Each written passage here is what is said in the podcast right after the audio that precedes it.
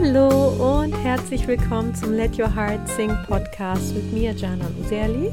Heute zum Thema Technik versus Gefühl beim Singen.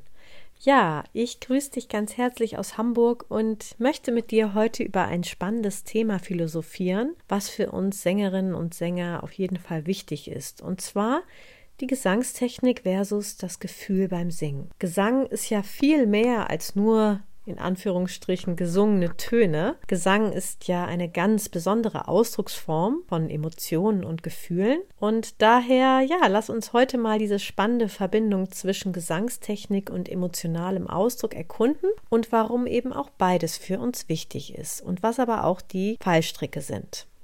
Dazu möchte ich erstmal anfangen mit so einem kleinen Schwank aus meiner Jugend. Und zwar, ich erinnere eines meiner ersten Solo-Gesangsprojekte, die mir mein damaliger Musiklehrer in der 12. Klasse ermöglicht hat. Und zwar durfte ich die Anna im Stück Die sieben Todsünden von Kurt Weil und Bertolt Brecht singen. Und das Ziel war eben ein Auftritt mit Chor und Orchester im großen Saal der Freien Waldorfschule in Kassel. Daher komme ich ja. Ja, und ich war damals total glücklich und nahm das Angebot sofort an, denn ich dachte mir, oh, der traut mir das zu toll. Ich, dann werde ich das wohl schaffen. Und da ich keinen Gesangsunterricht hatte damals, ähm, erst später, nach dem Abi habe ich Gesangsunterricht genommen. Auf jeden Fall da habe ich dann überlegt, okay, wie bereite ich mich am besten jetzt darauf vor und hatte dann die Idee, äh, zum Mediamarkt zu gehen und mir eben zwei CDs von Die sieben Todsünden zu kaufen. Einmal gesungen von Ute Lemper und die andere CD war dann von Lotte Lenja. Und das sind beides sehr unterschiedliche Stimmen.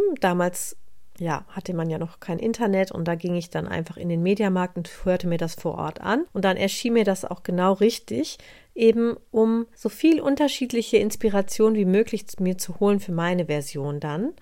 Und ja, mein Musiklehrer gab mir generell da keine Vorgaben damals. Er ließ mich einfach machen und ja, so war so ein bisschen mein Ehrgeiz gepackt. Ich wollte mich zumindest gut vorbereiten und dachte mir so, okay, dann nehme ich mir da mal zwei bekannte Chansonsängerinnen ähm, zum Vorbild und lasse mich inspirieren.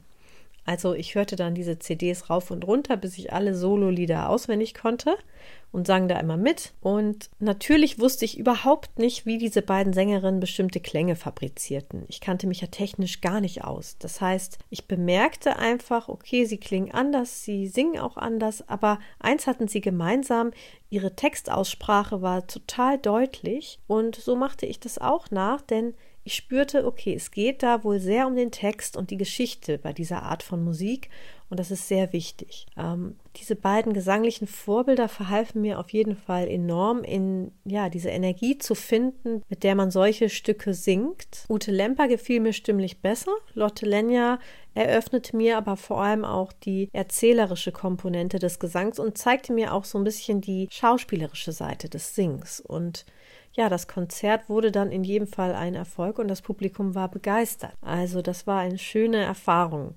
Hatte ich denn irgendeine bestimmte Technik benutzt? Nein, ich hatte einfach so gesungen, wie ich es durch meine Vorbilder angeregt eben als passend für die Lieder empfand.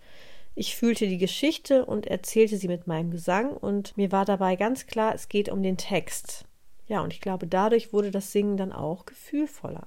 Denn das ist ein ganz wichtiges Element beim gefühlvollen Singen. Ansonsten gab es ja keine Vorgaben, wie ich klingen sollte. Ich durfte einfach so singen, wie ich eben zu der Zeit gesungen habe, also so ganz natürlich. Und ja, letztlich bin ich meinem Musiklehrer von damals auch dankbar. Der war sowieso ein sehr unorthodoxer Mensch und hat mich einfach machen lassen ohne Leistungsdruck. Und das war wirklich eine schöne Erfahrung. Also wir können festhalten, dass jeder Mensch, wenn er einfach singt, ohne technisches Wissen, dann singt er erstmal auf seine eigene Art. Natürlich beeinflusst von den Vorbildern, die man viel gehört hat, das beeinflusst einen schon, aber man hat dann so seine ganz eigene Technik, die man eben gerade so nutzt. Unbewusst natürlich. Und auch gerade im Popgesang gibt es unzählige Sängerinnen und Sänger, die genau auch das so tun, also die nie Gesangsunterricht hatten oder nie technisches Training. Also zum Beispiel Joan Baez hat das in ihrem aktuellen Film I Am a Noise. Der läuft auch vielleicht gerade im Kino noch bei dir in der Nähe.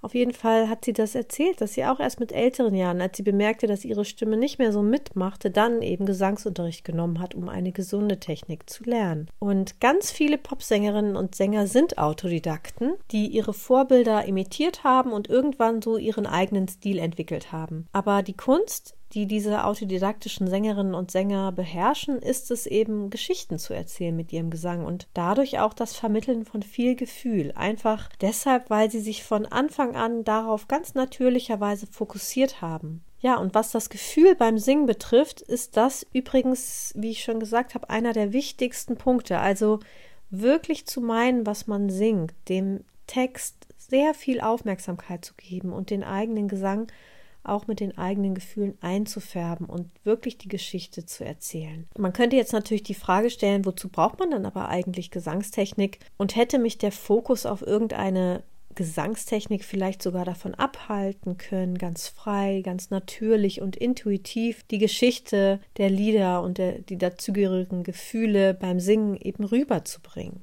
Ja, Gesangstechnik kommt immer dann ins Spiel, wenn wir an stimmliche Grenzen geraten oder eben nicht so singen können, wie wir uns das eigentlich wünschen. Wir wollen vielleicht wie unsere Vorbilder klingen und oder wir spüren, dass da noch viel mehr Klang möglich ist, aber wir wissen nicht, wie wir da hinkommen. Also wenn wir die volle Bandbreite unserer Stimme entwickeln wollen, dann ist Gesangstechnik natürlich unabdingbar. Gesangstechnik ist natürlich auch dann wichtig, wenn uns das Singen anstrengt und wenn wir regelmäßig durch das Singen heiser werden. Auch dann brauchen wir eine gesunde und gute Technik, die uns hilft, bis an unser Lebensende gesanglich aktiv zu sein. Und natürlich ist Gesangstechnik auch vor allem im Kunstgesang wie in der Klassik und der Oper nicht wegzudenken, weil diese Art von Kunstgesang kann man nur durch eine ganz bestimmte Technik erlernen. Also Gesangstechnik ist total wichtig und auch hilfreich, um auch unsichere Stellen in Songs besser zu meistern und uns dann auch freier zu fühlen beim Singen. Ich hatte das ja in der Podcast-Folge Schwierige Stellen in Songs besser meistern schon ähm, dazu Tipps geteilt, vor zwei Wochen auf jeden Fall.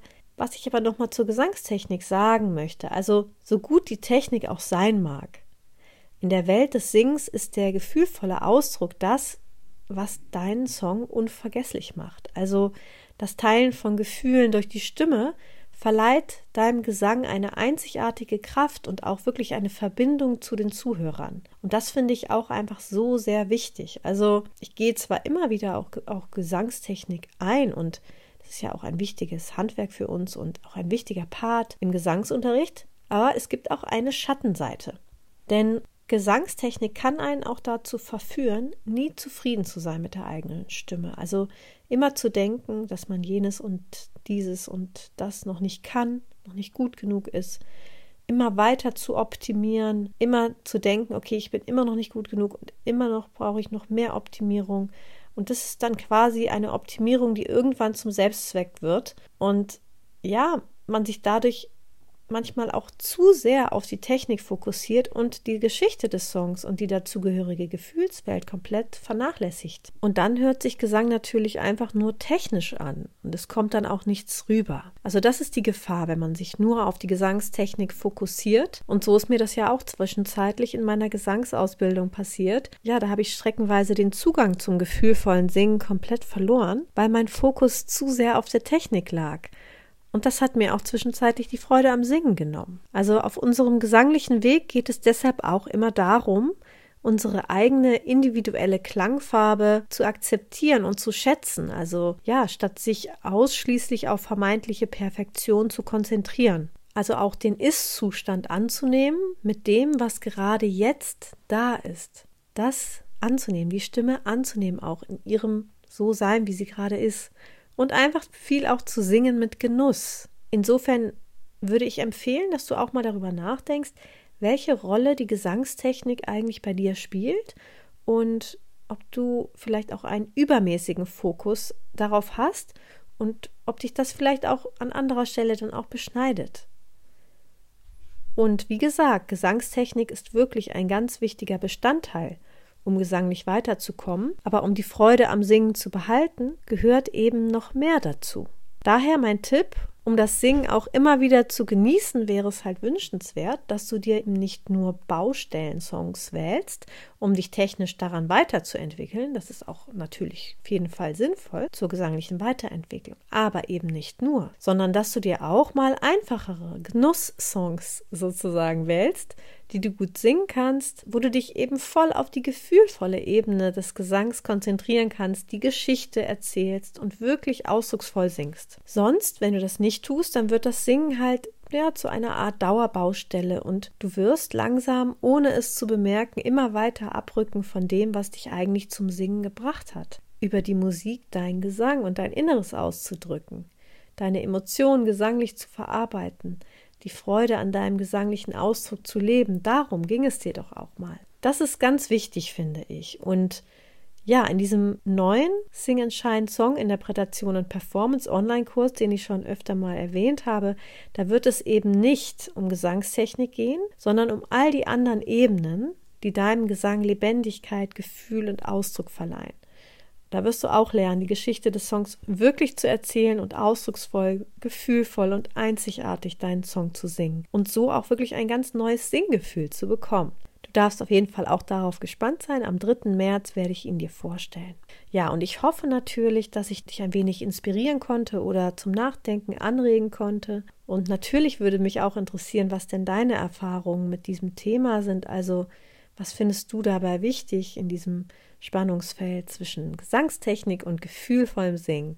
Ja, schreib mir gerne und du findest meinen Kontakt in den Show Notes. Ja, ich wünsche dir jetzt noch einen schönen Tag und freue mich auf dich, wenn du bei der nächsten Folge wieder dabei bist. Let your heart sing, deine Janan.